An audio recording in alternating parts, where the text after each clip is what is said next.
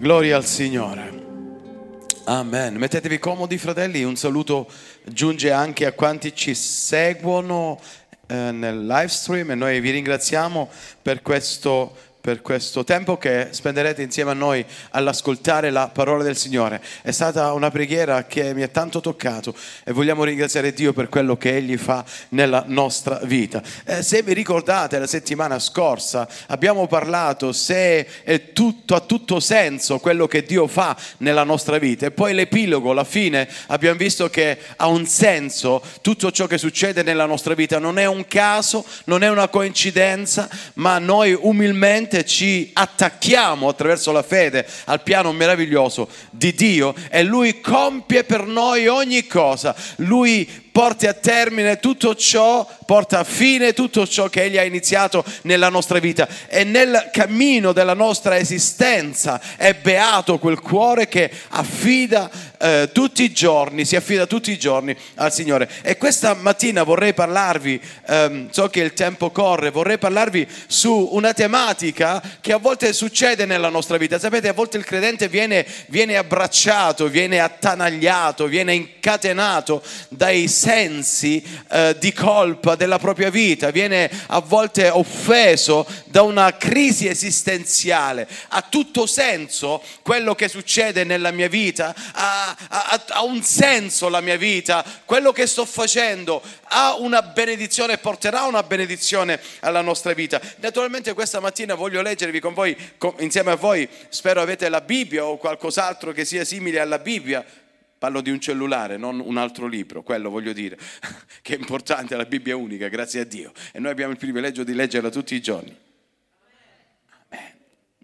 Tutti i giorni. Allora, Ecclesiaste capitolo 1 si trova nel cuore della Bibbia, l'Ecclesiaste, e lui è, fa parte dei libri poetici, c'è Giobbe, Salmi, eh, Proverbi, Ecclesiaste, Cantico dei Cantici. Quindi l'Ecclesiaste è un bellissimo libro che mi invito a leggere, fra un po' dirò qualcosa. Leggeremo i primi 11 versi e poi salteremo al verso 14, va bene?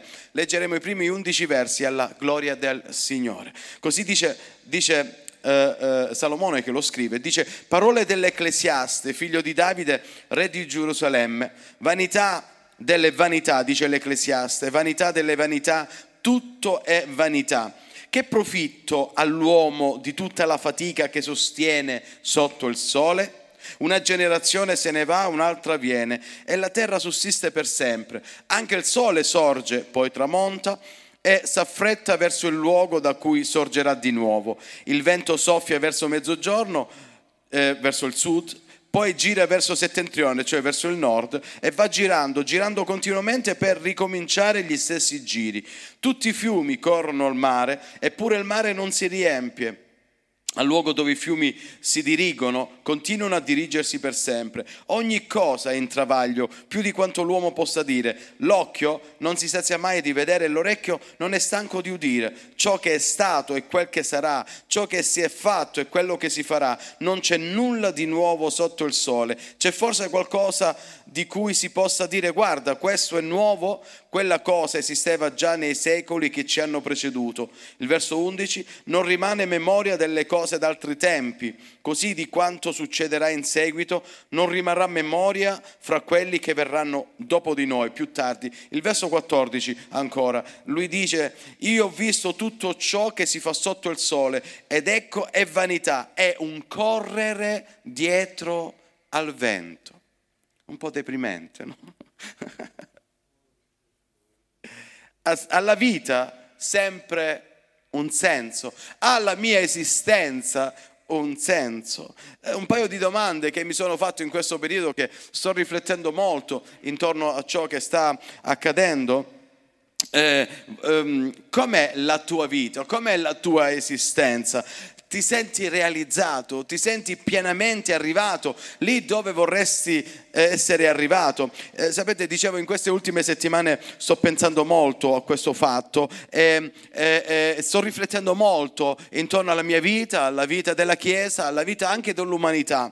Eh, Ecclesiaste, eh, il suo nome greco, il nome ebraico è Kohelet, ma il nome greco dà un senso a noi più, più familiare, Ecclesiaste Ecclesiasti, ovvero colui che insegna, colui che parla, colui che predica nella Ecclesia, cioè nella Chiesa. Per noi è facile comprendere che chi parla qui è Salomone. Salomone era figlio di Davide e, Berceba, vi ricordate? Potete leggere nella storia di Israele, potete leggere la sua storia. E quando lui divenne re di Israele, dopo Davide suo padre, lui chiese al Signore una, una preghiera molto importante. Non chiese, non chiese eh, la, la vittoria sui nemici, non chiese più terreni, non chiese più ricchezze, ma chiese una cosa molto importante. Signore, dammi saggezza, dammi sapienza per poter dirigere, guidare il tuo popolo. E Dio gli rispose dal cielo e gli disse, Salomone, io ho visto il tuo cuore e ho sentito la tua richiesta, visto che hai chiesto qualcosa che, che, che, che eh, eh, ha toccato, le, ha fatto vibrare il mio cuore, io ti renderò l'uomo più saggio della terra e tutto ciò che tu non mi hai chiesto, io te lo darò in abbondanza. E questo, eh, per questo lui diventerà l'uomo più saggio di sempre. Ancora oggi non c'è una persona più saggia di eh, Salomone, eccetto Cristo Gesù, naturalmente lui è la saggezza in persona. Lui scriverà migliaia di proverbi, scriverà dei canti per Israele, eh, scriverà questo libro e poi ha scritto altri libri. Quali sono gli altri libri che ha scritto Salomone? Proverbi, Cantico dei Cantici, Proverbi ed Ecclesiaste sono l'autore è Salomone. È così oscuro il libro dell'Ecclesiaste. Adesso voglio dirvi qualcosa che forse vi turberà un pochettino, ma abbiate pazienza, voglio arrivare alla fine della predicazione. Stavo dicendo vi turberà un pochettino. Il libro, il libro dell'Ecclesiaste, eh, oh, quando leggerai questo libro dell'Ecclesiaste resterai, resterai scioccato. Ti renderai conto che il predicatore, il maestro, cioè l'Ecclesiaste, eh, che colui che raccoglie il popolo per ascoltare la parola di Dio, eh, questo libro è denso di oscurità. Eh, sembra, quasi che, sembra, quasi che, Salomone lo abbia scritto in una, in una crisi esistenziale profonda. Sembra più umanistico che spirituale, o sembra più di qua che di là. Ed è, ed è importante, è così oscuro il libro dell'Ecclesiaste che potrà, potrà essere riassunto in una sola parola. Vanità. Io ho paura di dirti di leggerlo a casa perché ho paura che poi domenica non vieni più in chiesa. No, tu verrai in chiesa. Leggilo a casa. Leggilo perché è un bellissimo libro. Anche se è un po' deprimente, oscuro all'inizio, ti renderai conto, vedremo l'epilogo è qualcosa di fenomenale. Finalmente alla fine esce fuori da questa sua crisi e dice qualcosa di bellissimo. Non voglio rovinarvi la sorpresa. La parola vanità, vanità che troviamo in questo, in, questo, in questo, libro, pensate, in circa 212 dipende dalla traduzione, dipende anche dal, dal, dal dalla, dalla Bibbia che leggi. Circa 212 versetti sono stati scritti nel libro dell'Ecclesiaste e 38 di questi 212 versi parlano della vanità. Lui, lui, si esprime e dice che tutta la vita è vanità. E la parola vanità, dicevo, eh, compare ripetutamente nel libro dell'Ecclesiaste ed è il termine Habel che, che nella traduzione letterale significa significa insignificante, inutile, futile, eh, non ha senso, mm, eh, non c'è bisogno che tu faccia qualcosa, eh, senza valore, qualcosa che non ha uno scopo. E lui associa questa parola vanità, questa parola ebraica Hebel, e l'associa a tutto ciò che è la vita, a tutto ciò che, a tutto ciò che, che è la nostra esistenza. E lui dice la tua vita non ha senso, la tua vita non ha uno scopo, la tua vita è utile, futile, la tua vita la puoi buttare nella spazzatura perché non succederà nulla di buono in te. I tuoi sforzi sono inutili, dirà lui. Leggetelo, sono 12 capitoli, credo. Eh, leggeteli a caso, oggi pomeriggio, mentre bevete il caffè dopo pranzo, dopo aver dormito, leggetelo il libro dell'Ecclesiaste. Vi aiuterà tanto a capire il senso della vita. Non ha scopo, dice lui, la tua vita.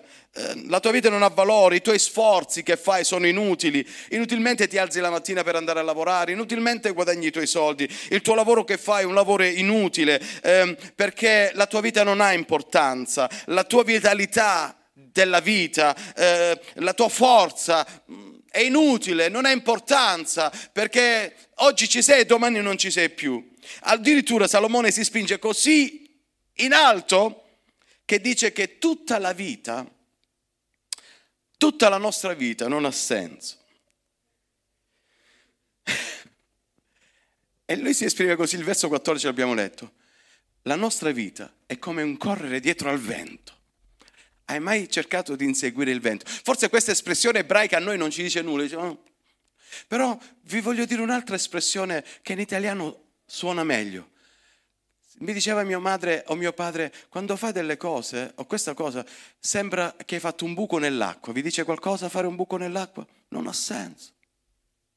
Per gli ebrei correre dietro al vento vuol dire quando, quando, quando, mi dico, eh Giuseppe il tuo lavoro è come correre dietro al vento, cioè tu il vento non lo puoi prendere, non lo puoi immagazzinare sono dei discorsi, oggi lo, immagazzino nel vento e producono energia, ma mettiamoci nei panni di allora, circa 4.000 anni fa. Tu non puoi prendere il vento, perché il vento, lui diceva nei versi che abbiamo letto, una volta va a destra, un'altra volta a sinistra, poi va al nord, poi al sud, e tu non puoi correre dietro la vita cercando di fare un buco nell'acqua, perché non ci riuscirai. Quindi tutti gli sforzi, tutto ciò che tu accomuni, tutto ciò che tu fai è inutile. La vita non ha significato perché tu non puoi controllare i risultati che stai sperimentando. Questo vuole dire, vuole dire l'Ecclesiaste. E alla fine della tua giornata tu hai il controllo solo del nulla. Perché tu non puoi governare la tua vita. Salomone, secondo la sua saggezza di allora, si è reso conto che nella creazione indipendentemente dall'estradizione etnica, indipendentemente da quale regione dall'Italia tu vieni, indipendentemente da quale società, da quale, da quale strato della società tu appartieni, indipendentemente com'è il tuo cognome, il tuo nome, indipendentemente dai tuoi soldi o se hai soldi o non se hai, se sei vecchio o giovane, indipendentemente da tutte queste cose, lui dice, questa è una verità molto importante, che tutta la, l'umanità è, è, è prigioniera di tre cose molto importanti. Velocemente ve lo voglio dire perché alla fine voglio concludere con la ciliegina sulla torta. Lui dice che l'umanità è racchiusa in tre cose, il tempo, l'imprevisto e la morte. E ha ragione in questo. Il tempo, quanti di noi soffrono a causa del tempo, del passare del tempo? E il tempo non ha pietà di nessuno. Se voi leggete il capitolo 3, ho dovuto leggerlo, il libro, per, per far sì, per creare questa predicazione, per fare questa predicazione. Se voi leggete tutto il capitolo 3, i primi otto versi, se non sbaglio, dicono che c'è un tempo per ogni cosa. C'è un tempo per nascere e un tempo per morire. Sono i due estremi naturalmente. C'è un tempo per piantare poi c'è un tempo per sradicare. C'è un tempo per costruire, poi c'è un tempo per l'altro estremo, per distruggere e così via. Potremmo leggere tutti gli otto versi. O oh, potresti ora essere felice, questo è il senso, ma il tempo potrà portare la debolezza. Potresti avere ottima salute oggi, ma il tempo potrebbe portare la malattia, o potresti avere una posizione oggi sociale molto elevata, ma il tempo potrebbe portare il declino sociale, o potrei ancora continuare nel dirvi che, che anche a livello, a livello, mio personale, quante volte mi sono trovato a dire, beh, questa volta, questa volta, ma poi, ma poi è diventato tutto inutile. Per esempio, circa dieci anni fa io mi sono, mi, mi, mi sono fatto, sono fatto la, eh, la visita agli occhi e vedevo come un'aquila. Dopo qualche mese sono ritornato perché non riuscivo più a leggere i libri o la Bibbia e ora, ora la mia vista diventa sempre meno, sempre meno. Ogni anno diventano i gradi, aumentano e la mia vista diventa sempre più fioca, più debole. Oh, c'era un tempo in cui io vedevo come un'aquila lontano, ma oggi devo mettermi gli occhiali e almeno una volta ogni due anni devo cambiare le lenti perché la, la, la, la cecità progredisce. Oh, c'è un tempo per ogni cosa, potrei fare tanti altri esempi. Oh, il tempo ha il suo modo di progredire, non lo fermi. E, e tutto, e lui porta con sé tutto ciò che trova sul cammino, bene o male, notte e giorno, eh, dolore e, e fatiche, tutto ciò che lui trova sul cammino, lui lo porta con sé. Salomone dice che la vita non, non ha un senso perché siamo soggetti al tempo, ma non solo al tempo, vorrei avere più tempo, a proposito di tempo, per potermi spiegare meglio, spero che lo Spirito Santo converga alla, mia debolezza e vi, vi, vi, vi illumini il cuore. Eh, lui dice, la nostra vita non ha senso perché tu non puoi prendere il tempo.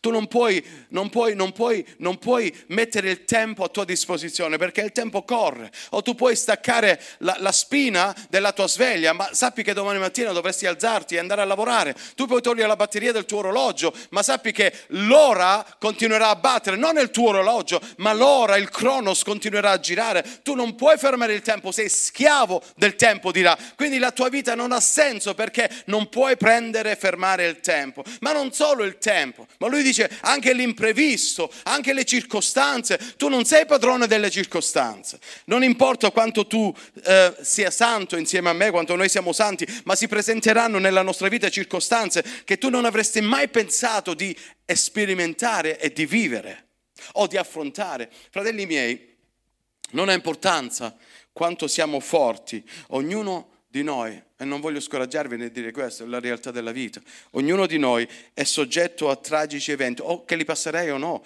ma siamo soggetti, ipoteticamente ognuno di noi è soggetto a dei tragici eventi che non abbiamo mai pianificato, circostanze che non abbiamo mai saputo di dover affrontare. Guardate che dice sempre l'Ecclesiaste nel capitolo 10, il verso 7 e 8.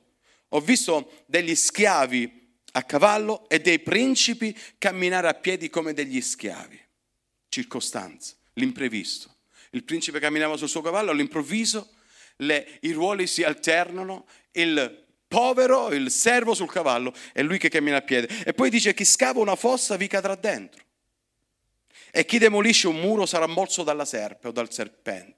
L'imprevisto, non puoi pianificare o nessuno di noi è immune dall'imprevisto, non sappiamo quello che succederà domani. Ecco perché lui dice che la vita è vanità, siamo soggetti al tempo, soggetti alle circostanze, siamo soggetti alla morte.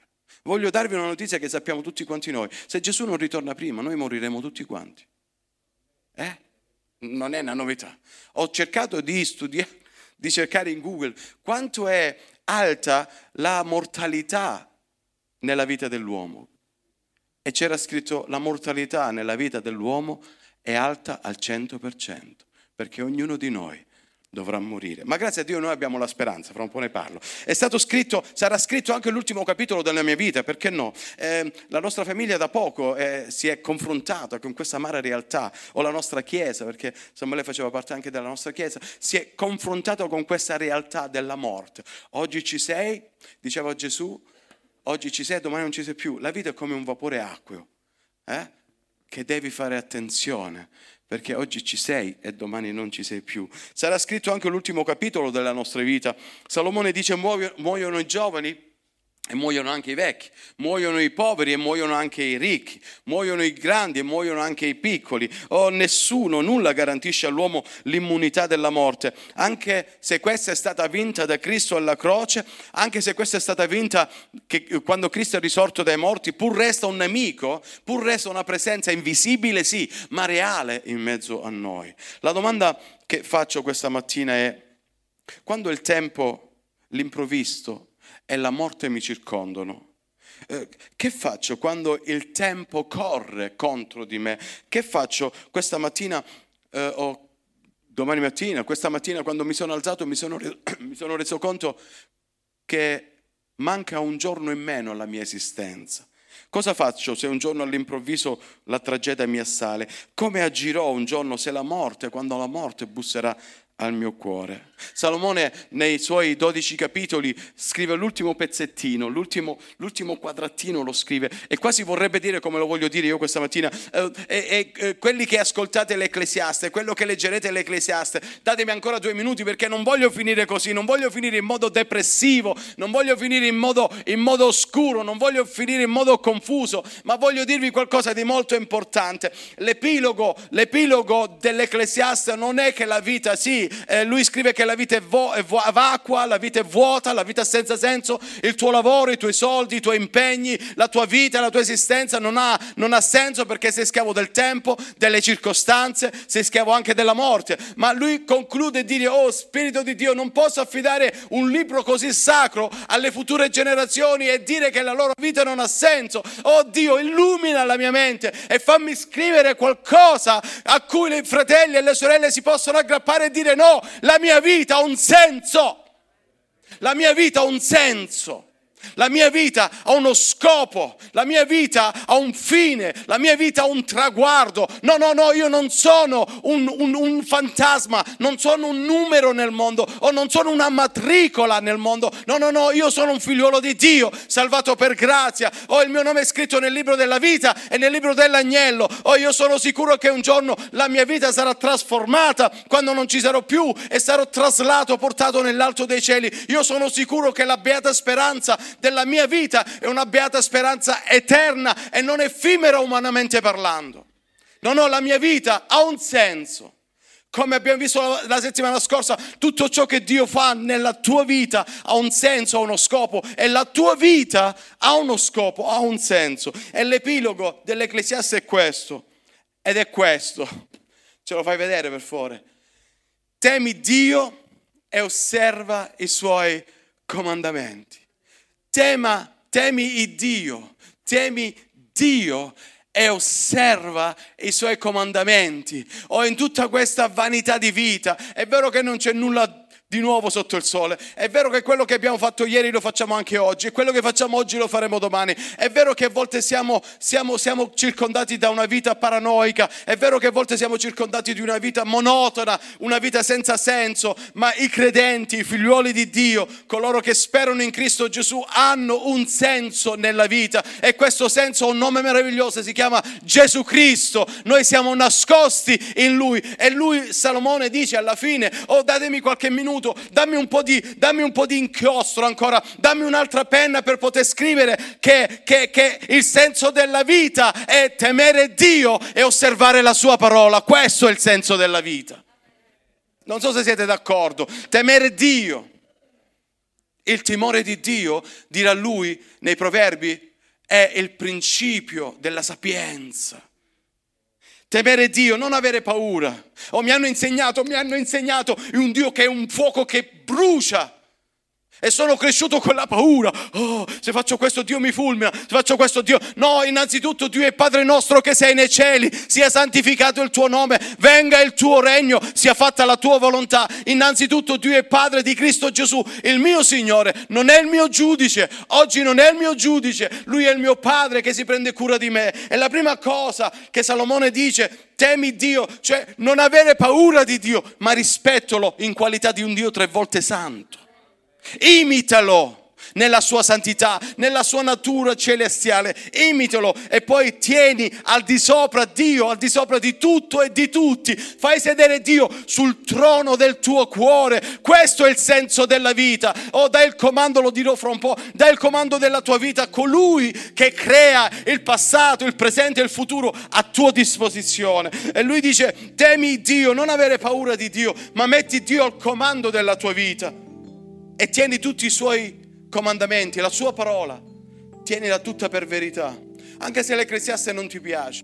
È la parola di Dio che ti insegna. E dove ti porta l'Ecclesiaste alla fine? O dopo, dopo, che lui è così oscuro, depressivo, oh, eh, ha, ha un senso. Lui ti porta a un'oasi in, questa, in questo deserto di depressivo, di depressione, di oscurità, di vanità, di vacuità, di senza senso. Lui ti porta in un'oasi. Sono gli ultimi capitoli, gli ultimi versi del capitolo 12 dove lui dice temi Dio e osserva la sua parola come verità assoluta nella tua vita. Temere Dio affinché la tua vita sia una vita in costante equilibrio. Da una parte temo Dio, da un'altra parte osservo i suoi comandamenti e la mia vita sarà in netto equilibrio. Devo correre, vedete, sono schiavo del tempo. A volte qualcuno ha definito la vita come, come che ne so io, come un albero, come un prato, eh, come una casa. Eh, e io mentre meditavo la sua parola lo, lo, lo, lo vedevo come, come un treno. Yeah? Non tutti i vagoni del treno sono una locomotiva.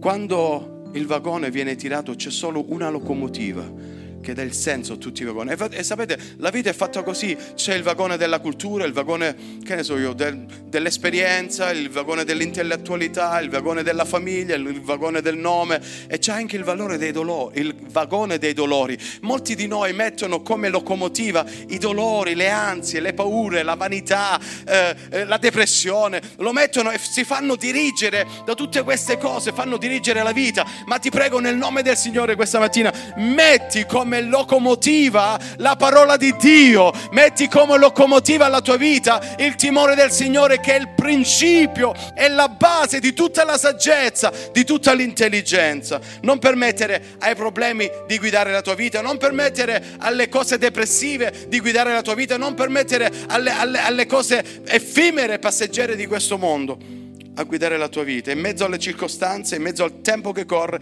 e vicino alla, alla morte, impara a conoscere e a gustare Dio. Salmo 34, 8 dice, provate e vedete quanto il Signore è buono. Beato l'uomo che confida in Lui. Non dire mai, cosa Dio non è in grado di fare se non lo provi. Non dire mai che la preghiera non funziona se realmente non preghi come Dio comanda. Non dire mai che l'adorazione non funziona se prima non l'hai provato. Prova, gusta Dio e lascia a Lui il comando della tua vita. Mentre siamo qui in terra, vogliamo essere passeggeri della nostra vita e non autisti. Spostati dal manubrio della tua vita e lasciati vedere Dio. Allora sì che la tua vita avrà un senso. Eh, non so se mi ascoltano, se mi vedono, ma non, ho, non voglio, voglio, essere molto diplomatico. Sono persone che mi dicono non possono venire in chiesa perché lavorano tutte le domeniche. Ho detto non mi dire bugie, perché è peccato lavorare tutte le domeniche, realmente peccato che dovresti santificare un giorno, almeno un giorno alla settimana al Signore. A meno che non fai parte dei turni come lo faccio io. Ma non mettere a guida della tua vita il tuo lavoro. A meno che non sei con i turni, so che ci sono fratelli che lavorano nei turni, rispetto per il loro lavoro. Ma non cercare di coprire il tempo di Dio con altro. Non mettere a capo della tua vita i tuoi soldi, non mettere a capo della tua vita i tuoi figli, i miei figli, mia moglie metti a capo della tua vita Cristo Gesù, la locomotiva vera, eterna, e ti porterà, dice la sua parola, lui mi porta a porto sicuro, lui mi porterà attraverso il traguardo, oh, e lui è il sovrano del tempo, lui è sovrano sulle circostanze, e lui è il sovrano sulla morte. Quindi affidi il tempo, le circostanze e anche la morte al Signore, perché lui è sovrano sul tempo, lui vive fuori del tempo, lui è sovrano sulle circostanze, perché lui è il creatore di ogni cosa e lui è il padrone della morte, lui è il Signore sulla morte, lui ha sconfitto la morte. Egli è senza tempo, egli è senza spazio perché lui è l'Iddio eterno. Concludo, fratelli. Avrei tanto da dire ancora, oh Gesù. Ormai ho detto concludo, non voglio rimanere bugiardo. Ascoltami. Se le tempeste continuano a infuriare sulla tua vita, se è difficile distinguere a volte il giorno dalla notte, no? Continua a tenere il tuo sguardo sulla tua locomotiva.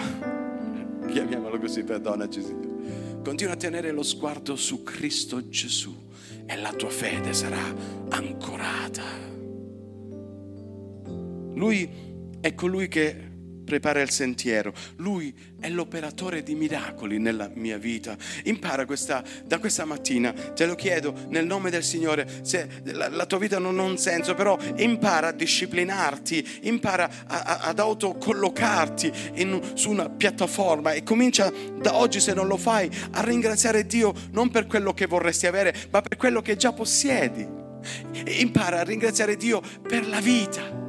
Ringrazia, ringrazia Dio per il tempo che lo puoi spendere a sua completa disposizione. Ringrazia Dio per le circostanze perché abbiamo visto la volta scorsa che nulla è vano, nulla è inutile.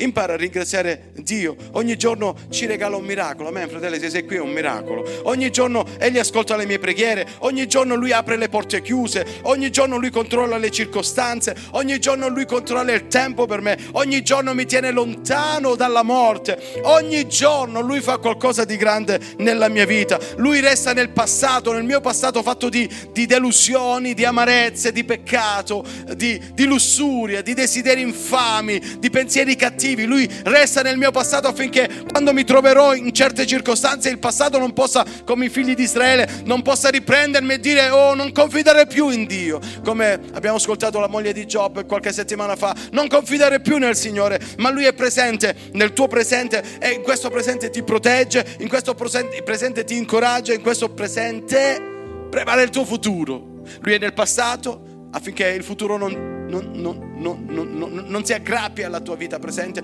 lui è presente nel presente, ma lui è già presente nel futuro, che lui è senza tempo. E sapete che fa nel futuro? Lui prepara il sentiero affinché tu e Dio lo possiamo percorrere nella sua magnifica santità. Lui è già a lunedì, lui è già a martedì, lui è già nel 2023, perché lui è onnipresente, lui è senza tempo, lui è già nel futuro.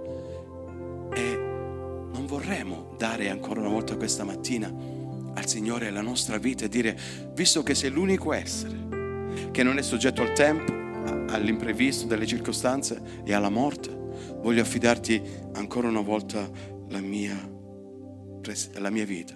Alziamoci in piedi. Io non so come lui fa, fratelli. Ma una cosa che mentre lui è qui a fianco a me, tu non lo vedi, ma io lo sento però. Lui è qui a fianco a me. Lui è vicino a me. Ma lui nello stesso istante è anche vicino a te. Lo senti, lo senti vicino a te, lo senti, eh, lo senti vicino a te. Mentre lui è qui con noi, nello stesso momento lui è sulla cima più alta della catena montuosa dell'Himalaya, in Asia. Mentre lui è nel, sulla cima montuosa, io impazzisco a volte, sulla cima più alta del mondo, sull'Himalaya, sull'Everest, lui è, è anche sul pianeta più lontano che oggi l'uomo conosce, lontano milioni di anni luce dal nostro sistema solare, Plutone. Lui mentre è Plutone vive nella mia vita e mentre lui è lontano anni luce, lui è nel mio futuro che si prende cura di me. Affidiamo la nostra vita a Gesù. No, la tua vita ha un senso perché la tua vita è Cristo Gesù è Cristo Gesù e Lui ha preparato per te qualcosa di meraviglioso. Come risponderemo a questa domanda mentre chiniamo i nostri capi, chiudiamo i nostri occhi? Come risponderemo a questa domanda? Ha la mia vita un senso? Sì, la mia vita ha un senso perché nella mia vita colui, vive colui che ha dato senso alla mia vita, Cristo Gesù. Sì, prima che conoscessi Gesù la mia vita non aveva un senso, era monotono, cercavo di dare senso alla mia vita attraverso i divertimenti, spendere i soldi, attraverso sostanze nocive per il mio corpo, attraverso l'alcol, attraverso compagnie fatali, feroci per me, o volevo, volevo riempire i buchi della mia vita. Ma quando Gesù è arrivato, quando Gesù ha salvato, quando Gesù ha cambiato, ha trasformato la nostra vita, da allora in poi la nostra vita ha un senso. Salomone, diremo questa mattina, Salomone, mi dispiace, ma la nostra vita non è un correre dietro il vento, no, no, non è fare un buco nell'acqua, la nostra vita non è un, un, una vanità, la nostra vita non è eh, una vita senza senso, la nostra vita non è una vita vuota, monotona, no, no, no, no, no, perché la nostra vita è stata riempita da Cristo Gesù attraverso il suo Santo Spirito. La nostra vita ha un senso.